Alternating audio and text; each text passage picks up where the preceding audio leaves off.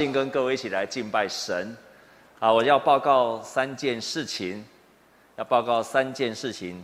第一件事情跟我们防疫有关，大家都知道最近我们疫情突然又高升起来了，那所以有几件事提醒，那就是要确定你自己的手机或者家里的连线有跟我们教会直播连上线，因为怕疫情再高升，如果没有办法聚会，你至少可以线上礼拜。第二件事情。啊，当然从国外进来二十一天内啊，请你不要来这边来敬拜神，借着网络来敬拜就好了。若是你有跟这样的弟兄姐妹，或者你家里的人是从国外进来的，啊，二十一天这，那你就请你啊，也不要来聚会，或者是你去筛检是阴性的，再来教会来做礼拜，啊，好保障大家的安全。那你也可以线上来做礼拜。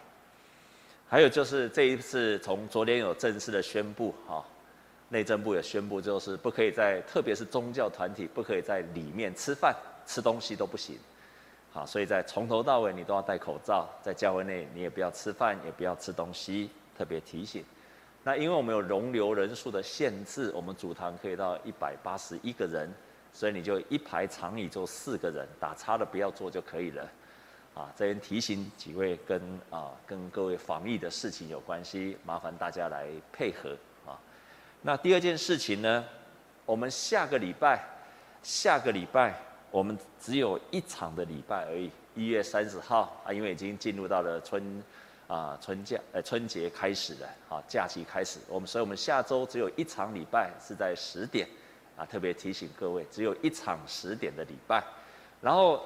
星期二，二月一号，二月一号，我们也只有一场的新春礼拜，好，所以提醒各位。第三件事情呢，三月五号到六号在和平篮球场，啊，因为是啊纪念马偕来台湾宣教一百五十周年，所以啊要一起在和平篮球场有一个联合啊北部长老教会四个宗会要联合一起聚会。因此，若是你要参加，啊，记得跟你的小组长或者到办公室去登记。那天有交通车的接送，啊，等一下会详细的报告，啊，就这三件事情来提醒各位弟兄姐妹。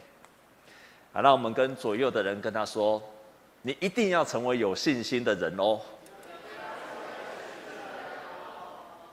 真的，你一定要成为有信心的人哦，你一定要成为有信心的人。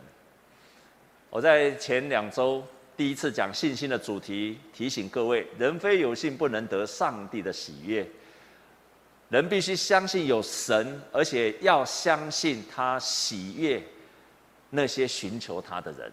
上帝喜欢我们寻求他，甚至向他祈求，神会祝福他，会让他得到报赏。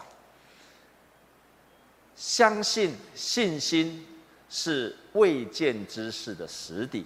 对所盼望的事情有把握，弟兄姐妹，我问你一个问题，我问你一个问题，请你好好看我，我要请你回答，很慎重的回答这个问题，因为这个问题太重要了，这是我这十几年来每天都在注意我自己的问题，我都在问我自己的问题，我相信这个问题对你也很重要。那个问题就是，请你想好了。然后我想请你举手，你想好了再举。如果你没有，就不要举手，没有关系啊。因为我希望未来，我希望这三讲，包括蔡牧师这一讲，一直在讲到信心，不是在空口说白话，不是讲讲讲圣经而已。信心假设不能够成为你的信仰的重要的元素，亲爱的弟兄姐妹，你听再多都没有用。你听再多都没有用。如果它不能发生在你的生活当中，你听再多的信心的讲道都没有用。所以这个问题太重要了。我只很简单的问，请问你是一个有信心的人吗？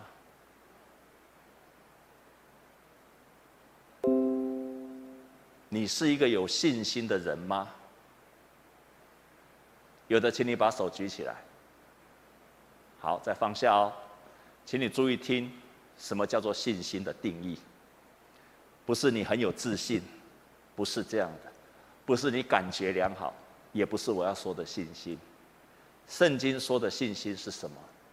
我举一个例子，你马上就清楚了。未见之事的实力，对还没有发生的事情，你有把握；事情还没有发生，你已经有了把握。你要考试还没有考上，你就相信我一定考得上，这个叫信心。你已经确信我一定考得上。当然，这只是一个其中一个例子。我举一个例子，你就马上清楚我要说的信心是什么。有一个妈妈，因为她的孩子半夜常常会吓醒，或者会常常会脑中看，常常会看到那个。让她很可怕的图像画面，常常会吓到。咱台湾人叫做什么？惊到，他的孩子惊到，然后就找牧师来为他祷告。我就说好，我就在聚会结束之后，就专门为他的儿子按手祷告。祷告完之后呢，他孩子就不再看到那些影像了，也不会做梦了，也不会半夜吓醒了。他的妈妈问我一个问题。他说：“牧师，我也是基督徒，我也会祷告，我也相信祷告的能力。请注意听哦，你不要以为这个定义很简单，这个定义光这个定义的差一点点就差很远了。他就说：我也有信心为，我儿子祷告啊，我也相信上帝的大能啊，我也相信祷告的能力啊。我不知道你所谓的信心就是是不是他所说的，但是如果你是这样子的，请举手。”你相信这些吗？相不相信？相信请你举手。请放下。但是我跟他说，这些我也都相信。但是我要说的信心不是这个。所以注意听我，是我在为他祷告的时候，我就相信我为他祷告，他的儿子这些奇奇怪怪的景象一定会离开。这两个有没有不一样？相信上帝，相信祷告的权柄，相信神的作为，跟我在祷告的时候，我已经确信我祷告他一定会离开。请问这个有什么不一样？一个是未来式，一个是完成式。我还没有祷告之前，我就深信必会离开。这个在我的里面已经有这样的确信。我现在再问你一个问题，我再问你一个问题。你有信心吗？这个信心的定义就是我现在所说的，在那些事情还没有发生，但是我祷告之后，我相信上帝之后，我确信它已经发生的信心。这是我现在要问你的信心的定义。我再问你，请问你有这样的信心吗？有的，请你把手举起来。少很多哈。我跟你讲，你一定要好好过。如果你错过了前面的两讲，还有蔡牧师的那一讲，我鼓励你回去再听几次，直到你有这样的确信。为什么？因为这件事太关键了。如果你没有这样的确信，人非有这样的信心，就不能够得到上帝的喜悦。而且我可以告诉你，你所有的祷告不会得到应许的。为什么说这个问题太重要了？因为这个修攸关着神，你能不能经历神的祝福？还有你能不能经历到上帝垂听你的祷告？耶稣每一次医治，必然问说：“你有信心吗？”你很困难的环境当中，你明明已经很急的当中，耶稣好几次在，人家已经气急败坏了，赶快要耶稣医治的，痛苦了很久了，耶稣还是问他说：“你有信心吗？”因为这个是神要回应你祷告的关键的钥匙。如果你没有这样的确信，我鼓励你回去再把前几周的、前几周的，好好再听一遍，听两遍，直到你心中有这样确信，这样好吗？如果你还没有那样的信心的人，我今天也要帮助你。你不需要一下就有很大的信心，不需要。但是你可以练习一件事情。就是有些事情你在祷告，而且你不要一下就是祷告说疫情不见了，你也不要祷告说很大的事情，你不要因为那个很大的信心，你不要从那个很大的信心，你也不要祷告说我为人家祷告啊，他的他的肿瘤就好了。亲爱的弟兄姐妹，我不是说不行。可是我鼓励你，鼓励你，我强烈的鼓励你，今天回去之后，你就从你生活上的信心开始操练起。什么叫生活的信心？你丢了钱包，我相信神你会帮我找回来。就问你丢钱包祷告，你的家的孩子大便大不出来，你就为他按着肚子，为他按手祷告就好了。你找不到停车位，迫切祷告，这就是我所谓的从生活上的信心开始去经历神，这样好吗？不要一下子就开始这样很远的目标，不是这样子的。圣经中的人物，你就会看见他们都是从生活上开始慢慢去经历神，信心就跟着成长。你开始这样操练你自己，你就会开始经历了神奇妙的作为。阿门吗？阿门吗？跟你左右的人跟他说，你要开始操练信心哦。然后再跟他讲，时机不好，你嘛是爱有信心哦。因为你没有信心，像突然遇到这个疫情，你没有信心还能怎么样呢？我们很难在这样的环境当中继续走下去，所以你一定要有这样的确信。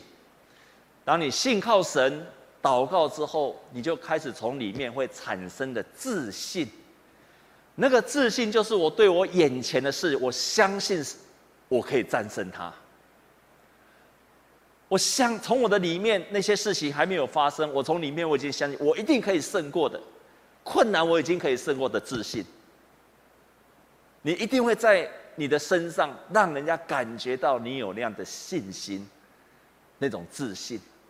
因为信靠神，成为神的儿女，成为神的儿女要有这样的自信，阿门吗？不要成为神的儿女，一天到晚垂头丧气，做代志惊东惊西，怕被骂，怕怎样，怕东怕西，做那个没有信心，做那个软弱。亲爱的神，这绝对不是神的儿女应该有的样式。做神的儿女，你可以从你的生活的小细节、小事情开始操练信心。你开始从里面有信心，你就成为一个有自信，你的讲话也会有信心了。你做事情就相信我做的事情，神与我同在，那个自信的感觉应该在我们每一个神的儿女身上散发出来。而这是今天我们所有所有的社会很多人所希望、所所需要的，必须在你的身上看出来，这样好吗？为什么你需要信心？我可以跟你讲，你没有信心，其他所有的恩典都得不到。没有信心的人不可能有喜乐的。没有信心的人怎么可能有喜乐？没有信心的人，爱心他做不出来。没有信心的人，他遇到困难他就没有办法胜过去了。所以你看，信心几乎是基督教的核心中的核心呐、核心中的核心。你没有信心，不会有爱心；没有信心，你不会有喜乐。你没有信心，就忍耐不下去了。你几乎其他的信仰的品格都不会出来了。你没有信心，也不会勇敢的。所有一切都从信心。因此，这是我一开始跟各位弟兄姐妹说的：你无论如何，你要去操练你的信心。你无论如何要去操练你的信心，好让你成为一个有信心的人。有信心的人不怕别人的批评。人家讲你几句话，你就哎呀，我就是一个很糟糕的人。有信心的人，当人家讲你的时候，你会想：神与我同在，我什么都不怕。所以，所有的信心会成就我们美好的品格，也是从信心来的。你看这个信心多么关键啊！多么关键啊！愿各位弟兄姐妹成为一个有信心的人。你不需要一下子就大有信心，但是你可以从最微小的信心开始去操练、去经历它，这样好吗？哎呦，你们连回答都没有信心呢？你们怎么连回答都没有信心呢？这样子好吗？听起来还还可以。今天我要分享的就是信心，就是耐心的等候，要忍耐的等候。忍耐跟等候，忍耐是针对事情，等候是针对时间，因为时间还没有成就，所以你要等候。事情很难接受，很困难，所以你要忍耐，忍耐等候，在困难的事情上你在等候，在困难的事情上你在忍耐，还没有发生的事你要等候，忍耐等候是两件事情，却同时都在发生的。信心必然必然会经过忍耐等候，因为信心好像种下种子。好像在种果树一样，所有所有种下去的树都必须等候。桃子到它结果子要等两年，苹果树种下去到它结采苹果要等经过三年，梨子要经过四年。各位，我们在中秋节最喜欢吃的是什么？柚子、元旦，哎，那不是元旦了，完蛋了，哈，元旦。我们到中秋节要吃的文旦、元旦、完蛋、文旦、文旦，要吃的文旦，你在吃那个文旦的时候，要经过十年，它才会真正的好吃。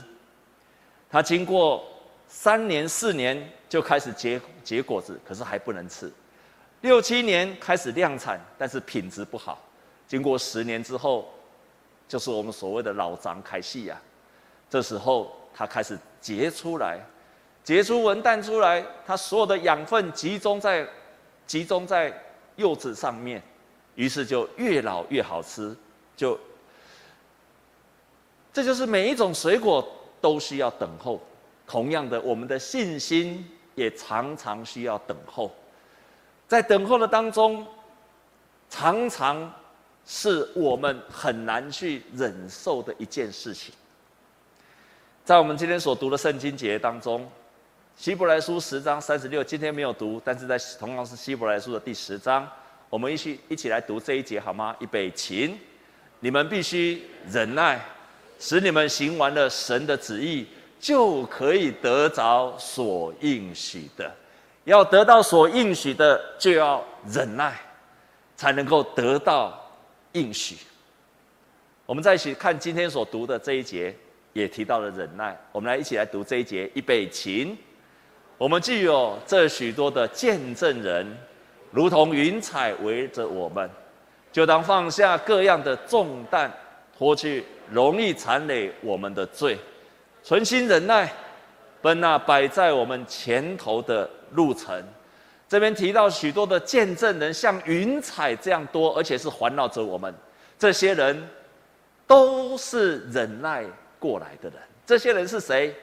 就是在圣经当中当中的所说的挪亚、亚伯拉罕、以撒、雅各、摩西，还有士师的巴拉、参孙、耶弗他，还有我们所熟悉的大卫，还有撒母耳这些人，这些先知、这些士师，他们都经过忍耐的过程，所以忍耐是得到应许的必经过程，必经过程。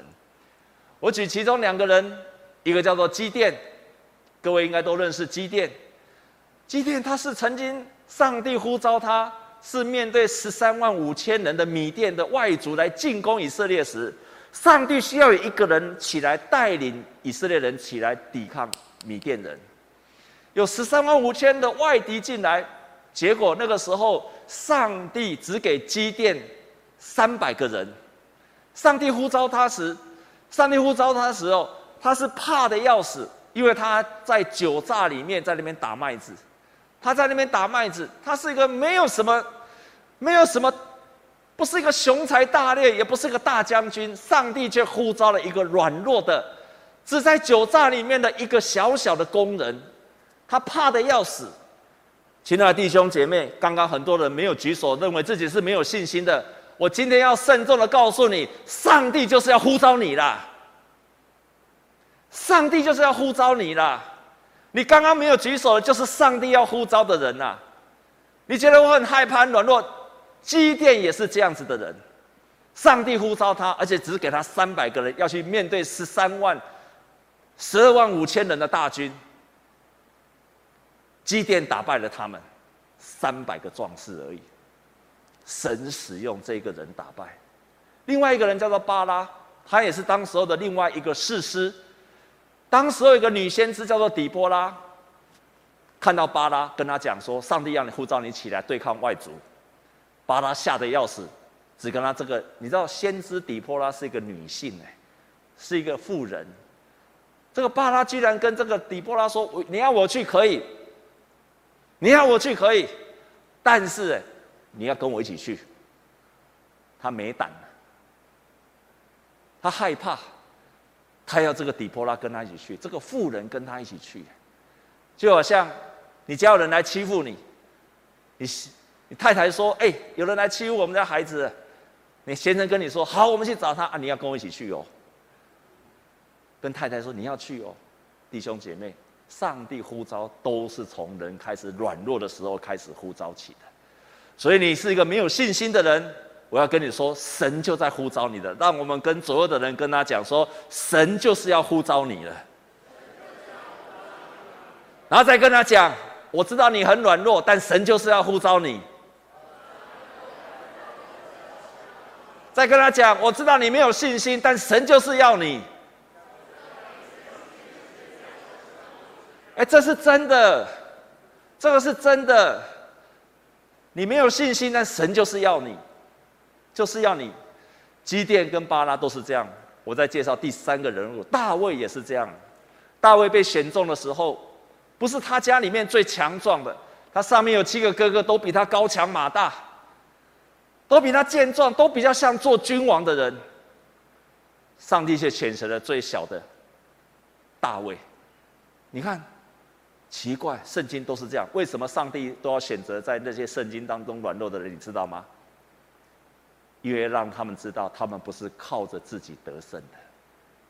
让他每一个人都知道，他不是靠自己得胜，他是靠着上帝得胜的。上帝选择了大卫。然后在他十几岁的时候，就把他膏油，这个是一个一个象征记号，说有一天你要成为君王，就把他膏了香油。有一天你要成为君王，好的，有一天他要成为国王，以色列的国王。接下来他要做什么？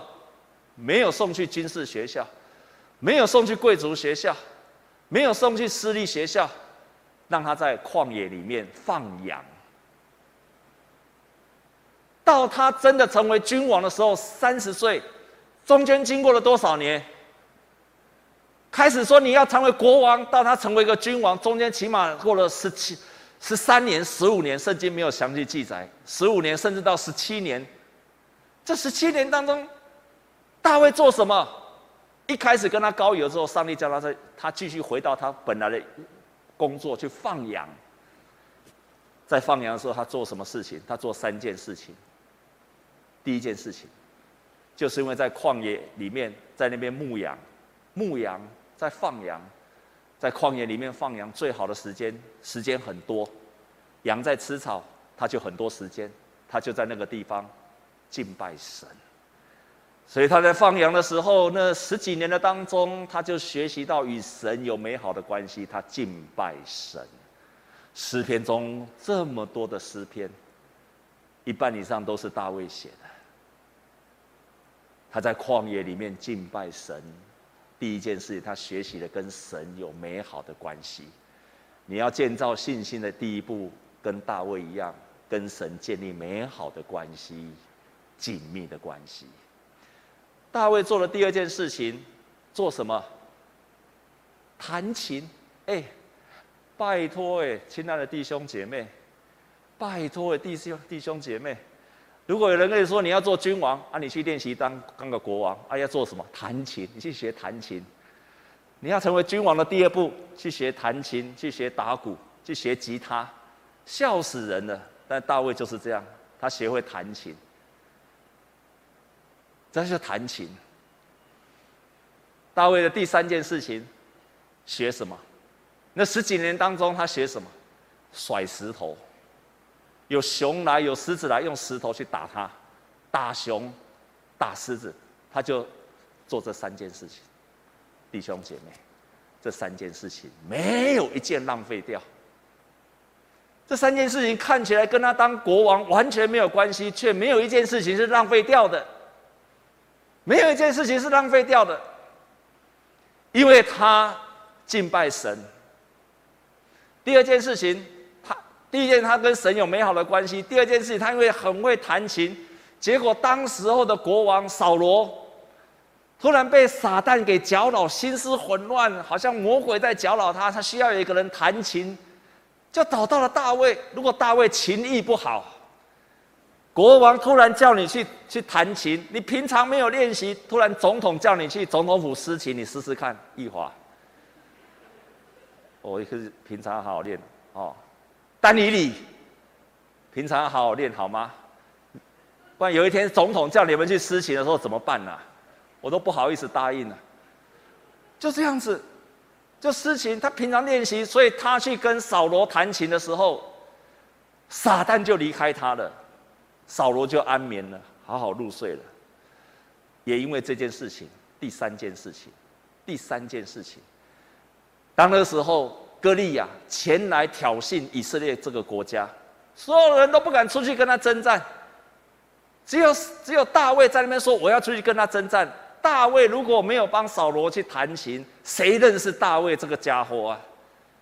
但是因为他会弹琴。因而大家都认识他，他就有机会去跟歌利亚征战。他跟歌利亚征战，他能拿刀吗？他能拿枪吗？扫罗把那个那个战甲穿在他身上，小孩子穿大人的衣服，根本拖不动。他如何战胜了歌利亚？用甩石头，就打死了歌利亚。他平常没有练习甩石头，那过去十几年当中，他没有用石头去打狮子、打熊。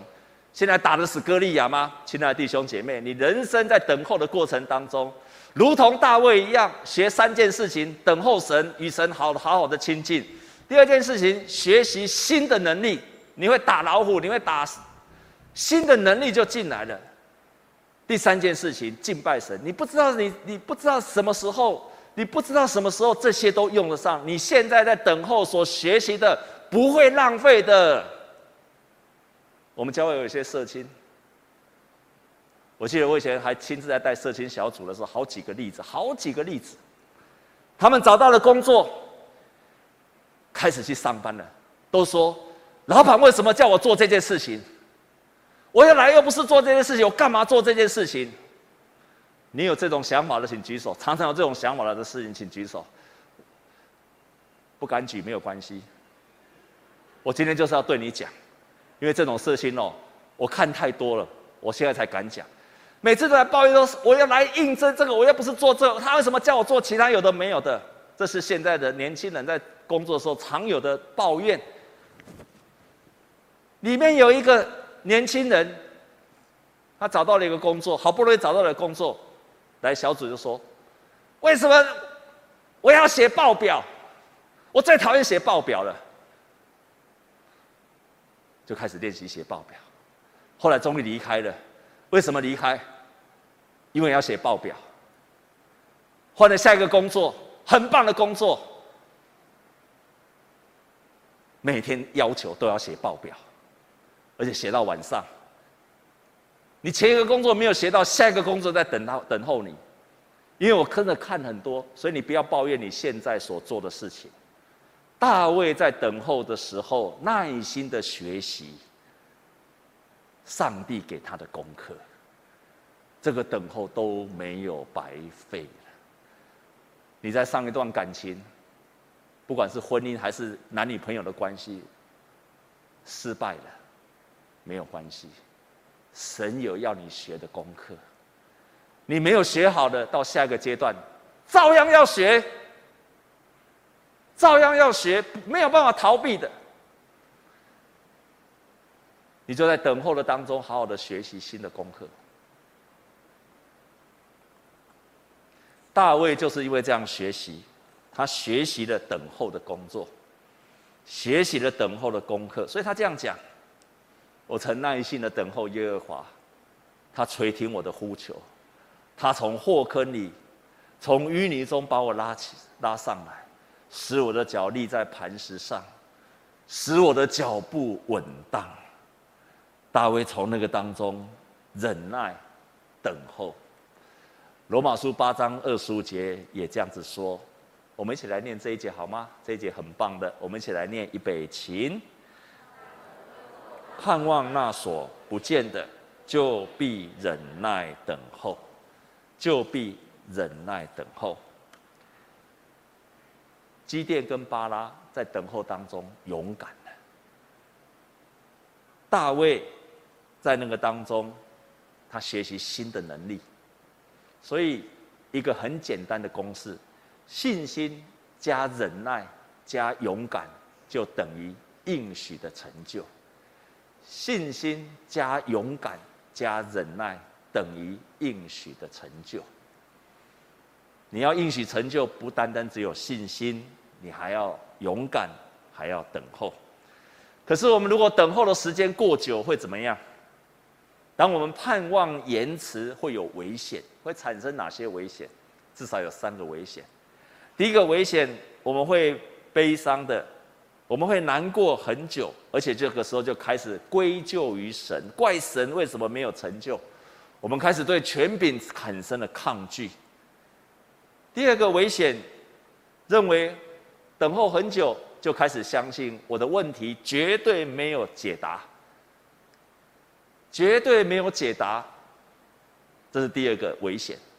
第三个危险，就开始说这就是我的十字架。弟兄姐妹们，确实我们会背十字架，可是基督徒背十字架不是为了受苦，受苦是为了复活。背十字架到最后一直延迟之后的结果，就是你认为我就是一直要成为一个背十字架受苦的人，而忘记了基督徒的十字架的另外一面是复活的盼望、荣耀的盼望。他变成只有受苦却没有荣耀，这个是当所有等候的过程当中延迟的结果。于是就常常说：“我现在受不了了，我再也不听上帝的话了。”结果就做出上帝所不喜悦的事情。圣经当中，摩西是个伟大的领袖，可是当他一直在被以色列人抱怨时，他终于愤怒了，没有办法控制他的情绪了。有一回，以色列人要水喝，摩西很生气，就愤怒的击打磐石，因为这个没有办法受控的情绪，他击打磐石，最后水是流出来的，但是。摩西却遭受到上帝的处罚，他再也不能够进入到摩西他自己跟亚伦就再也进入不到迦南地。当我们在遇到这个延迟的时候，在等候当中，我们可以做哪些事情？我们可以做几件事情。我们在等候当中可以仰望耶稣，如同今天的圣经上所说的。他说：“我们既然有云彩，如同见证人一样，我们就要放下各样的重担。所以你第一个要想起见证人如同云彩围绕着我们。你要想象那些圣经当中，你只要开始受苦的时候，你开始忍耐不住的时候，请你回想圣经当中所有那些伟大的人物，他们都在等候当中经过的。”你每次想到这件事情，你就想到，那我的忍耐等候也是一样的。他们经过的路，我也会经过，我也会经过同样的道路。这是第一个。第二个，要学习耶稣基督忍受十字架的苦难。每一次都要想说，耶稣基督他也是最后被钉十字架上，那我受的苦又算什么？这件事情对我很大的帮助。我常常忍耐不下去的时候，会有一个意念上来：耶稣都在背十字架被钉死了，那我现在受的苦又算什么呢？跟你左边跟右边的人跟他说：你现在受的苦又算什么呢？真的，我后来常常想，我每次走不下去、遇到困难、撑不下去的时候，常常想起这句话：耶稣都钉十字架了，我们起码还没有被钉十字架，那我受的苦又算是什么？第三件事情。要与罪恶斗争，还没有对抗到流血的地步。我要去对抗罪恶。第三件事情，对罪恶不断的宣战，失败的、软弱的、跌倒的，再继续的宣战。基督徒会跌倒，但是却不会失败的。这句话常常要刻在心里面，这样好吗？跟我讲一遍好不好？我们会跌倒，但是不会失败。预备起，我们会跌倒，我们不会失败的。阿妹吗？要把这句话放在心里面，所以你跌倒了不等于失败，跌倒了继续向前，跌倒了继续向前，犯同样错误继续向前，犯同样错误继续向前。我们会跌倒，但是我们不会失败。要跟罪恶斗争。最后一件事情，如同今天上圣经上所说的，要把它当作是上帝的管教。这个忍耐的过程当中，要把它当作是上帝的管教。管教另外一个意思，在英文把它翻成 discipline，所以不是你做坏事要管教，你没有做坏事，上帝要训练你。你没有做坏事，上帝也让你等候；你没有做错，上帝也让你等候。这是上帝对你的训练。等候是训练的一部分，他在造就你，他在帮助你，他让你可以像大卫一样更有能力，与他更亲近，更有智慧。这是一个训练的过程，等候的过程就是训练的过程。我们教会一个永同长老，他有一个健身房，他就叫我去那边去健身。我也去了一两年，每次我记得印象很深刻，尤其最近非常有意思。我那个教练真的是很棒的教练，人长得又高又帅，然后真的很会教。他现在常常问我一句话，有时候我们在举重，哦，举一下、两下、三下、三。举到十几下的时候，已经撑不住了，快要撑不住的时候，他就在耳朵边跟我讲，问说：“叶牧师，你还能做几下？”我说：“三下。”好，那就三下。一二三，哦，那个时候真的是整个快要吼脑溢血了，快要脑充血了。吊单杠的时候，拉十下，他又在耳朵边说：“叶牧师。”你还能够拉几下？已经快拉不下去，人整个人快要掉下来了。三下，他说好，那你就再拉三下，一二三，再拉上去。那有时候在举哑铃，在举哑铃，举的时候已经，因为他每一次都要三套嘛，都要做三次嘛，已经快到最后一次的时候，他就会问说：“叶牧师，你还可以做几下？”啊，两下，好，那就两下。亲爱的弟兄姐妹，为什么每次他都要问我说：“你还可以做几下？”为什么我要回？他就照我说三下、两下、四下。你看叶牧师，你还可以做几下？当那个做几下，你不要小看那个三下、四下、两下，那个三下、四下、两下，就是让我得到更大的力量的时刻啊，是肌肉更有力量的时刻啊。而那个教练每次当我在做那个三下、四下、两下的时候，他都站在我的后面，保护我，以免我做不下去，我跌倒了，杠子掉下来了，他要把我抓住、撑住；拿不起来的时候，他要把我 hold 住；拉不上去的时候，他要把我推上去，保护我。这就是上帝，常常在你忍耐不住的时候，他还问你说。你还能做几下？你做下去的时候，他就在你的后面保护着你，为的是让你人，你的能力可以再提升。亲爱的弟兄姐妹，每次遇到那个时刻，你就好好问我还能做几下？神会保护你，会帮助你，让你可以做下去。而在那个等候的过程当中，也就是你得着更大能力的时刻了，阿门。忍耐等候，没有一刻是白白经过的。忍耐等候，让我们更亲近神，得着能力的时刻。愿神祝福我们各位弟兄姐妹，愿弟兄姐妹。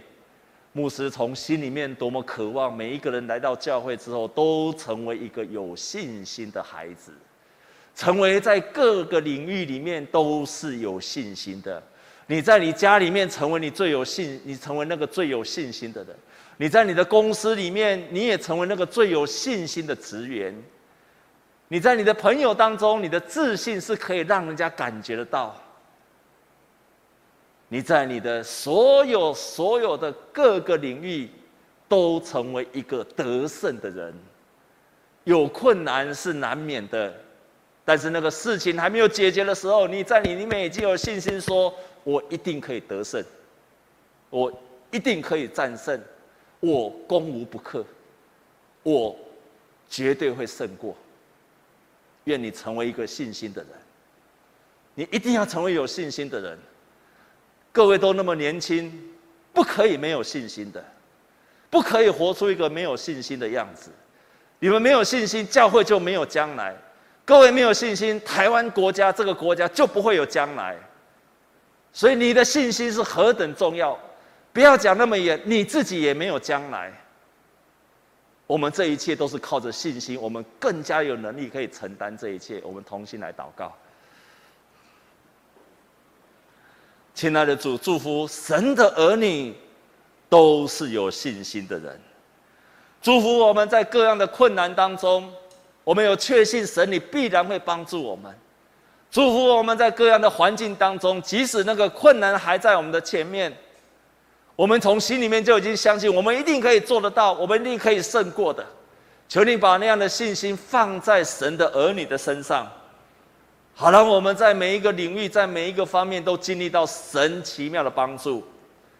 亲爱的主，祝福我们从生活上的信心开始操练起。我们这样祷告，靠着耶稣基督的圣名，阿门。